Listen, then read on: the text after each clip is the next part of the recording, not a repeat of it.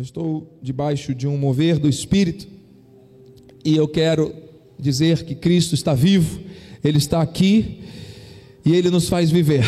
E Ele nos convida a uma compreensão mais profunda a respeito da Páscoa. Cristo vive e nos faz viver. O texto-chave está no livro de Romanos, capítulo 8, versículo 11, está no telão para que você acompanhe. Diz assim a palavra: Se habita em vós o espírito daquele que ressuscitou a Jesus dentre os mortos, esse mesmo que ressuscitou a Cristo Jesus dentre os mortos, vivificará também o vosso corpo mortal, por meio do seu espírito que em vós habita.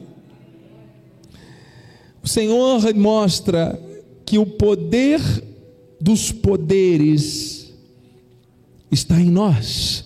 E ele vivifica o nosso corpo, a nossa carne, que é trapo de imundície, por meio da ação do Espírito. Como se dá isso, bispo? Como isso se opera? Como eu posso confessar essa verdade? É assim, igreja. O mesmo Espírito que ressuscitou Jesus dos mortos habita em mim, habita em você. E esse Espírito que nos traz vida precisa ser reconhecido, celebrado, honrado por meio da nossa vida. Antes de nós mergulharmos então na revelação da Páscoa, em linha com a graça, vamos aqui esclarecer por que, que a sociedade ainda insiste nesta ideia de ovos. Por que, que existe a figura do coelho? Alguns anos o Senhor me levou a um estudo mais acurado a respeito dessas origens. E eu trago essas referências novamente para que todos entendam e saibam explicar para os outros também lá fora de onde vem essa mentira. Vem do paganismo, vem lá da Alemanha. Olha esta imagem. Né? Esta é uma deusa mitológica anglo-saxã de nome Ostara ou Star. E lá na Alemanha, ela era simbolizada como a deusa da fertilidade. E a lebre também como um animal que procria não é? com é, facilidade, simboliza essa fertilidade. Então, dessa mitologia, ao final ali do inverno, início da primavera, cessava o tempo de é, frio, o sol reaparecia, trazendo flores, trazendo frutos, trazendo uma nova colheita, trazendo fertilidade. E esta simbologia, portanto, para celebrar tudo isso, eles penduravam ovos nas árvores, ovos coloridos. E associando isso à figura desta deusa, diz aqui, na, na pesquisa que o bispo fez, é, esse nome Ostara deu origem à palavra Ostern, que no inglês, é, do, do alemão para o inglês, virou Easter, em inglês significa Páscoa. Olha aqui, o nome Easter, que é Páscoa em inglês, vem de Ostara, que é essa deusa que está aqui mitológica. Então, as ilustrações sempre mostram ela abraçada às lebres, porque eram animais preferidos e ela celebrava, é, havia uma celebração de festas durante o mês de abril, justamente o mês do início da primavera. Originalmente, essa festa servia apenas para homenagear a deusa teutônica. No século VIII, os anglo-saxões transferiram o nome de Easter também à festa cristã que celebra a ressurreição de Cristo, adaptando o nome da festa pagã às traduções cristãs. Que coisa, hein? Até hoje, né? As criancinhas, é a orelhinha do coelhinho, bonitinho, inofensivo, não é? é a caça aos ovinhos de Páscoa, e depois isso o ovo, por celebrar também uma célula, né, a vida, o ovo tem esse, esse significado, se transformou num presente muito cobiçado pelos reis. Então, na França, eles davam é, ovos pintados e revestidos de ouro. Né? Então era um, era um presente, era uma relíquia, era algo muito valioso. E depois isso foi se transformando em um doce, e assim hoje a cultura dos ovos de Páscoa, descendentes totalmente de, de, vindo dessa é, origem pagã mitológica que não tem nenhuma relação com a visão cristã. Bom, esclarecido esse primeiro ponto, bispo, como é que funciona então a Páscoa? Como começou a festa da Páscoa? De onde vem a festa da Páscoa? Vem do Antigo Testamento. Você já conhece a história, mas vamos ver as referências bíblicas para que nós possamos basear a nossa fé nela. Diz lá em Êxodo 12: Porque naquela noite passarei pela terra do Egito e ferirei na terra do Egito todos os primogênitos, desde os homens até os animais. Executarei juízo sobre todos os deuses do Egito. Eu sou o Senhor. Deus havia dito que ele traria a décima praga ao povo do Egito para que houvesse finalmente a liberação, o quebrantamento do coração de Faraó, para liberar o povo para sair dali daquela escravidão e seguir então o movimento do Êxodo que nós conhecemos. A referência está aqui. Vamos lá, o versículo 13 diz: O sangue, olha que interessante, vos será sinal por sinal nas casas em que estiverdes. Quando eu vir o sangue, passarei por vós, e não haverá entre vós praga destruidora, quando eu ferir a terra do Egito.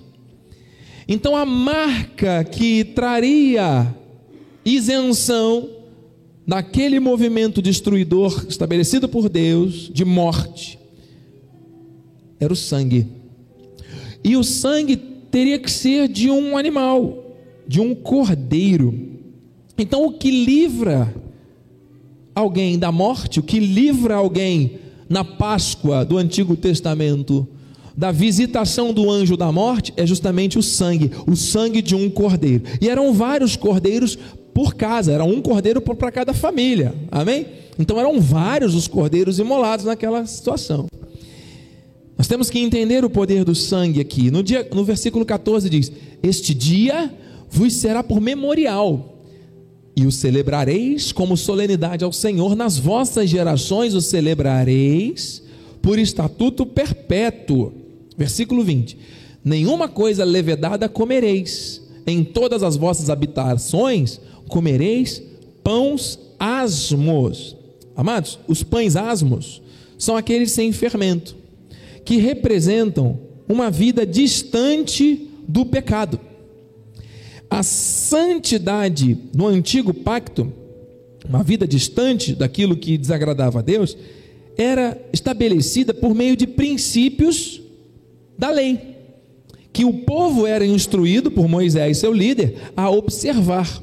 Então, quem guardava os mandamentos estava em linha com os, os, preceitos da santidade e não se envolvia com o pecado. E quando fraudava algum daqueles princípios, haviam punições severas para que o povo estivesse sendo doutrinado naquele regime de escravidão. Amém? Então, no 21, chamou, pois, Moisés todos os anciãos de Israel e lhes disse: Escolhei e tomai cordeiros. Olha aí, eram vários, hein? Cordeiros, segundo as vossas famílias, e imolai a Páscoa. O sangue daqueles cordeiros seria é? borrifado nos umbrais, por cima das portas. Porque o Senhor passará para ferir os egípcios, quando vir, porém, o sangue da verga na porta da porta e em ambas as ombreiras, passará o Senhor aquela porta e não permitirá o destruidor que entre em vossas casas para vos ferir. Amém? Assim foi manifesto o livramento. E aqui uma promessa, né? uma ordem. Guardai, pois, isto por estatuto para vós outros e para vossos filhos para sempre. Quando vossos filhos, ele complementa aqui, ó, quando vossos filhos perguntarem que rito é este, 27. As nossas, perdão, deixa eu voltar aqui. Quando nossos, vossos filhos perguntarem que rito é este, no 27 está escrito, porque aqui saiu cortado é o sacrifício da Páscoa ao Senhor, que passou por cima das casas dos filhos de Israel do Egito, quando feriu os egípcios e livrou as nossas casas. Então o povo se inclinou e adorou. Até hoje, meus irmãos, até hoje, esta festa ela, era, ela é celebrada assim pelos judeus. Eu tenho contato com um é, sacerdote judeu da cidade de Cabo Frio e tive acesso a fotos e, enfim, informações atuais mostrando como é feita a festa. Então existe toda um, um, uma celebração, um almoço festivo, um jantar festivo, que é, é chamado de Seder de Pessah. É um almoço festivo, um jantar festivo, e ali existem vários é, rituais para a lavagem das mãos, para primeiro gole do vinho, para recitar a Torá, e depois memori ter um memorial do Êxodo, como se cada judeu estivesse naquele momento saindo do Egito, lembrando aquele momento, e ali eles podem depois comer, jantar, são ervas amargas, são pães sem fermentos, pães asmos, tem o cordeiro e não pode ser quebrados os ossos. Tem todo um ritual de é, celebração da peça, que é o verbo, não é? Que significa pular, passar, passagem do anjo que não entrou na casa. Só que a Páscoa, ela não era para todos. Não era para todos. Êxodo 12, 43 diz: Disse mais o Senhor a Moisés e Arão: Esta é a ordenança da Páscoa, nenhum estrangeiro comerá dela. Hum. Então já havia aqui uma determinação de Deus que essa Páscoa, naquele contexto, não seria para todos. 44. E ele diz: Porém, todo escravo comprado por dinheiro, depois de o teres circuncidado, comerá dela. Então a Páscoa seria servida para aqueles que estivessem debaixo da circuncisão, daqueles princípios que Deus estabeleceu para o seu povo naquele tempo. Diga amém. Preste atenção. A Páscoa no Antigo Testamento ela então é baseada em festividades e rituais anuais. Ela é um memorial do livramento do povo da morte, naquela noite de passagem do anjo destruidor e do êxodo que logo aconteceu em seguida, e envolve o sacrifício de cordeiros, o consumo de pães sem fermento, ervas amargas, e era celebrado de forma exclusiva para aqueles que tinham a marca da circuncisão. Amém?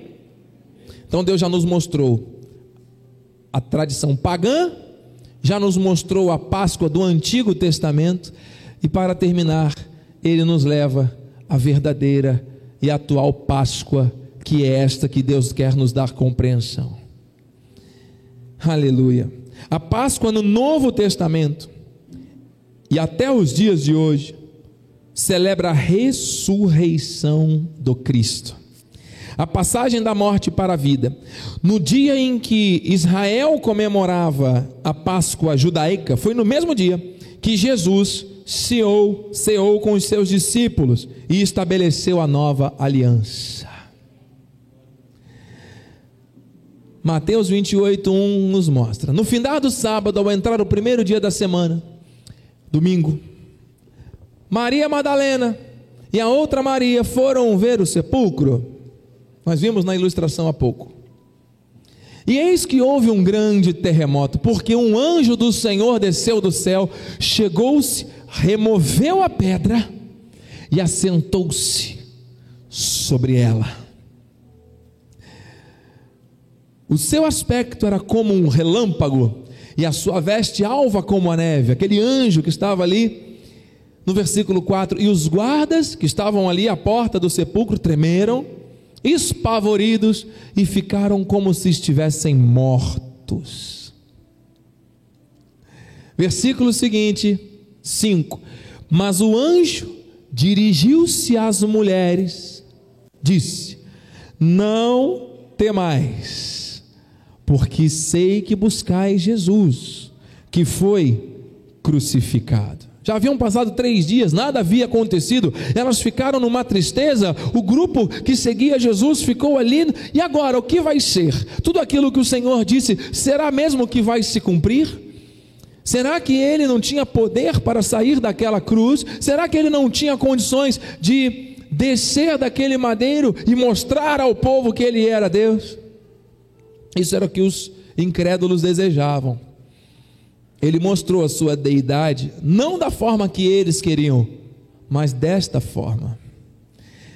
Era necessário que ele morresse, era necessário que ele entregasse a sua vida. E o anjo diz: Ele não está aqui. Ressuscitou. Como tinha dito, vim de ver onde ele jazia. Meus irmãos, aleluia, aleluia. A promessa da ressurreição finalmente se cumpriu. Finalmente a morte havia sido vencida. O Senhor cumpriu o propósito, ele só poderia ressuscitar se ele morresse. Por que, que ele não desceu da cruz? Ele precisava morrer, ele precisava cumprir toda a lei, ele precisava ser sepultado. Ele morreu, morrido, morridinho, está morto, está morrido, está matado, morto, morrido. Ele morreu, literalmente. Não há um Deus sequer nessa terra que tenha ressuscitado. Ele foi o primeiro, o primogênito a ressuscitar. Amém? Amados, Atos 2,31 diz: prevendo isto, referiu-se à ressurreição de Cristo, que nem foi deixado na morte, nem o seu corpo experimentou corrupção ele não pecou. Ele pagou um preço em nosso lugar. O cordeiro da Páscoa do Antigo Testamento precisava ser saudável, tinha que ser limpo, tinha que ser o melhor do rebanho. Só que aqui não são vários cordeiros, é um único cordeiro que não poderia ter pecado. Porque como é que ele poderia retirar o pecado do mundo se ele mesmo tivesse pecado? Amém? Então ele absorveu o pecado do mundo porque ele mesmo não tinha pecado. Por quê? Porque ele tinha santidade. É o próprio Deus. Amados, nós só podemos dar o que temos. Jesus veio dar aquilo que ele tinha.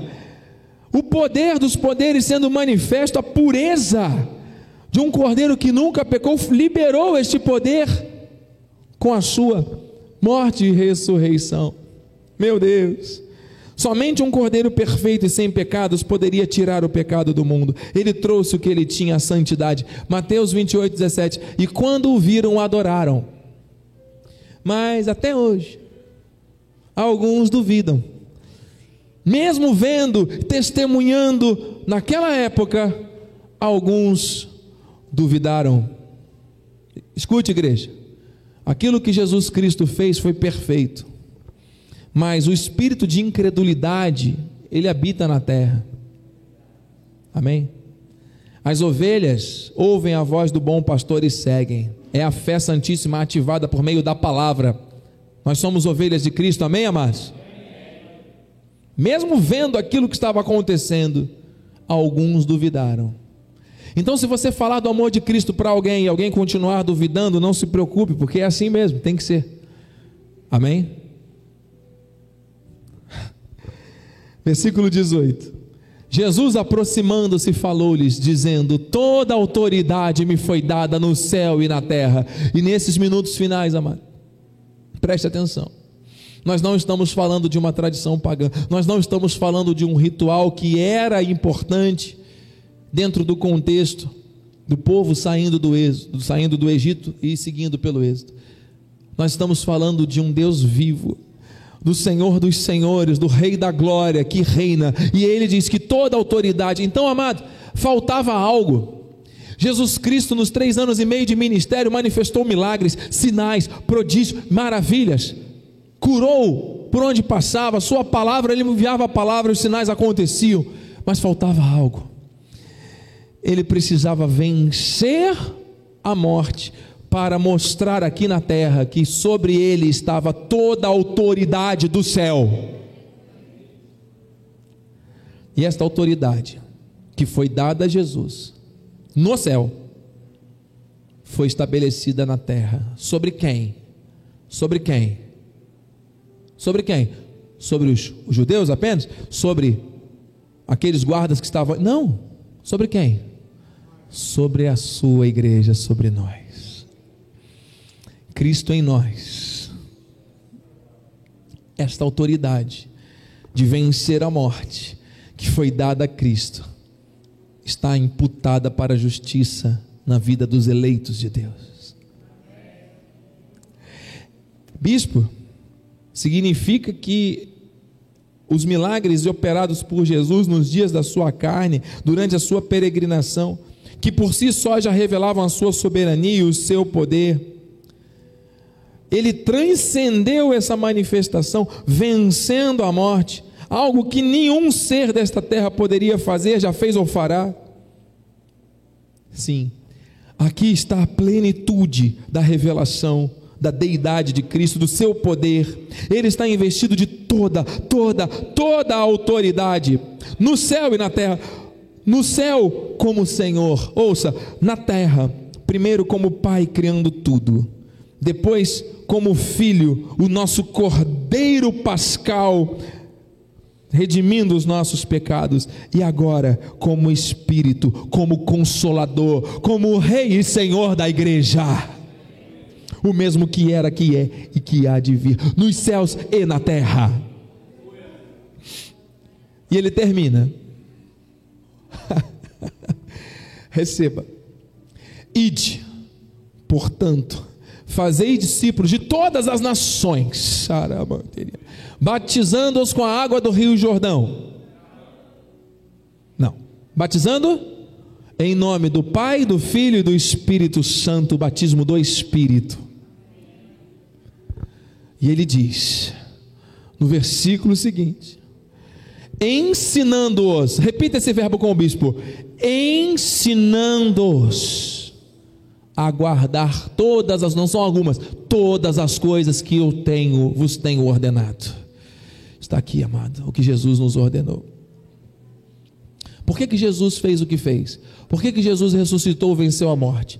para dizer aos discípulos que toda autoridade estava sobre ele. E esta autoridade sobre a igreja, que somos nós, discípulos de Cristo nesta terra no novo pacto, cumpramos o ID. Não há Páscoa sem ressurreição. Não há ID sem ressurreição. Jesus Cristo está vivo. E ele, ao vencer a morte, deu uma ordem. A primeira coisa que ele fez foi dar uma ordem para a igreja: ide Mostre ao mundo, às nações, o que eu tenho ordenado até a consumação dos séculos. Não é para ensinar a tradição, não é para sustentar essas crendices mitológicas, mas é para ensinar que a missão que eu deixei para a igreja, já que eu ressuscitei e venci a morte, foi para que a minha noiva, a minha igreja, vá e cumpra aquilo que eu fiz, diz o Senhor. Isso é Páscoa. Não é um jantar, não é um almoço, não é um docinho. Podemos comer, não é pecado, com moderação. Mas ouça, a celebração da Páscoa é o cumprimento do ID. Está aqui a revelação. Muitos têm falado da Páscoa, têm falado da ressurreição, muitas vezes abrem a boca para dizer que acreditam em Jesus, mas não estão cumprindo o ID. E o Senhor está falando, é para ensinar a guardar as coisas que eu tenho ensinado. Somente o, ressurre, o ressurreto, o vivo, pode nos ensinar a guardar e nos acompanhar neste ID, porque Ele está em nós. Quando nós cumprimos o ID como igreja, nós estamos cumprindo a Páscoa. A Páscoa não é um dia, a Páscoa é nosso estilo de vida. A ressurreição não foi um fato isolado há dois mil e poucos anos atrás. É algo que nos faz viver. O mundo não conhece, amado. O motivo que nos faz viver. Jesus Cristo vive e por causa da vida dele nós temos vida. Para quê? Para ficarmos contemplando tudo, aguardando o Jesus voltar? Não. É para nós cumprirmos o ID. Está aqui. É para ensinar aquilo que ele nos ensinou, nos ordenou. Isso é a Páscoa. Então a verdadeira Páscoa, para encerrar, que celebra a ressurreição, não é para ser celebrada com circunstâncias humanas, A verdadeira Páscoa marca o maior evento da humanidade, que é a vitória plena e perfeita do Messias sobre a morte, por um único e suficiente sacrifício. A celebração da Páscoa não deve ser apenas um memorial, mas sim o cumprimento irrestrito do ID do Senhor sobre a vida da igreja. Meu Deus, o batismo do Espírito Santo, que é a fé e a confissão, pelo selo do Espírito que chega a nós, a obediência às suas ordens, isso é Páscoa. Ele vive, Ele está conosco, Ele habita em nós, Ele está aqui pelo Seu Espírito se movendo. Ele é o Rei da igreja, Ele reina, e hoje Ele continua nos dizendo: Igreja, lançai fora, lançai fora o velho, o, velho fermento, para que sejais nova massa Aleluia. Como sois de fato sem fermento? Ele tirou o pecado, ele deu a santidade, ele deu aquilo que ele tinha. Ele está dizendo para você, para você, para você, você em casa, vós sois sem fermento. Não permita que qualquer tipo de fermento seja lançado sobre a sua vida, porque o que está sobre a sua vida é o sangue do Cordeiro. Pois também Cristo, nosso Cordeiro Pascal, foi imolado 8. Por isso celebramos a festa, celebramos a festa não com o velho fermento, ouça, nem com o fermento da maldade e da malícia, e sim com os asmos da sinceridade e da verdade. A verdade que liberta a graça de Deus, a sinceridade que está na minha vida, que está na sua vida, amado. Nós somos lavados pelo sangue do Cordeiro. Amém? Então, viva o novo de Deus. As coisas velhas já passaram. Igreja, o pecado não nos domina mais, não podemos permitir, não podemos flertar com o pecado. Vamos deixar os hábitos do velho homem para trás definitivamente. O sangue de Jesus não foi aspergido na nos umbrais da porta somente, no mesuzó, como diz a original, os umbrais das portas, mas ele trouxe uma restauração perfeita. Não é mais através de tradições pagãs, ritos anuais, não podemos aceitar qualquer tipo de maldade, de malícia, apenas a sinceridade e a verdade. Dois versículos e terminamos. João 11, 25: Disse-lhes Jesus: Eu sou a ressurreição e a vida. Quem crê em mim, quem crê em Jesus, ainda que morra, viverá. que o Senhor Jesus, ressurreto e vivo que está aqui, ressuscite as tuas forças, ressuscite os teus sonhos, ressuscite projetos, ressuscite o teu ânimo, ressuscite o teu primeiro amor, a paixão que você tinha no início da sua caminhada com Ele, que Ele ressuscite tudo. Que Ele ative e ressuscite a tua fé neste dia de Páscoa porque Ele te ama e Ele sempre vai te amar. E eu termino, nós terminamos com 1 Pedro que diz: Bendito Deus e Pai de nosso Senhor Jesus, que segundo a Sua muita misericórdia, nos regenerou para uma viva esperança, mediante a Páscoa, mediante a ressurreição de Jesus Cristo dentre os mortos. Curva a sua cabeça, levante uma das suas mãos aos céus. Pai amado e bendito, obrigado. Obrigado por esta revelação, a maior, a principal revelação que nós temos, Pai. Maior evento da humanidade, a Páscoa, a verdadeira Páscoa, que traz para nós o ID, que traz para nós o estabelecimento de uma ordem, e é pelo Espírito que habita em nós que nós podemos cumprir este chamado. Eis-nos aqui, Senhor. Se existe alguma maldade, se existe alguma malícia, algum desânimo, cansaço, alguma perda de foco na mente, no coração de alguém, alguma família, que seja o Senhor a restaurar, que seja o Senhor a restabelecer, para que possamos caminhar contigo todos os dias da nossa vida, cumprindo o chamado, Pai. O Senhor ressuscitou para nos trazer, Pai, uma nova vida. O Senhor nos gerou novamente, nos regenerou para uma viva esperança. A tua ressurreição nos trouxe uma vida abundante e é com base nela que nós queremos andar. Esta é a verdadeira Páscoa. O Senhor cumpriu a obra, o Senhor nos trouxe o Consolador e o Senhor reina sobre nós. Nós vamos ensinar tudo aquilo que o Senhor nos ordenou por meio do nosso testemunho, por meio da nossa vida, por meio da nossa obediência, Senhor. Não mais os bloqueios, os pensamentos, as situações emocionais, as coisas desta terra. Não, meu Deus. Mas uma vida consagrada a Ti. Nós somos o que somos pela tua graça. Obrigado, porque o Senhor nos libertou da escravidão, da morte e do pecado, nos deu vida e vida em abundância, e é assim que nós vamos viver, celebrando a Páscoa todos os dias da nossa vida, porque Cristo nos deu vida para que nós possamos viver, para que nós possamos falar dessa vida e praticar. Muito obrigado, Jesus. Assim nós oramos, assim nós te agradecemos em teu nome e para a tua glória. E a igreja que crê no Cristo que vive, diga amém. Assim seja, assim disse o Senhor. Glória a Deus. Santo é o Senhor. Obrigado, Jesus. Uhul. Vamos ficar de pé, bispa, vamos dar a bênção final. Peço o violão aqui para nós cantarmos um hino. Aqueles que precisam ir, fiquem à vontade. Você que está pela internet, compartilhe com alguém esta mensagem que certamente fará bem ao coração de famílias e de vidas. Amém? Ou oh, você recebeu essa palavra esta manhã?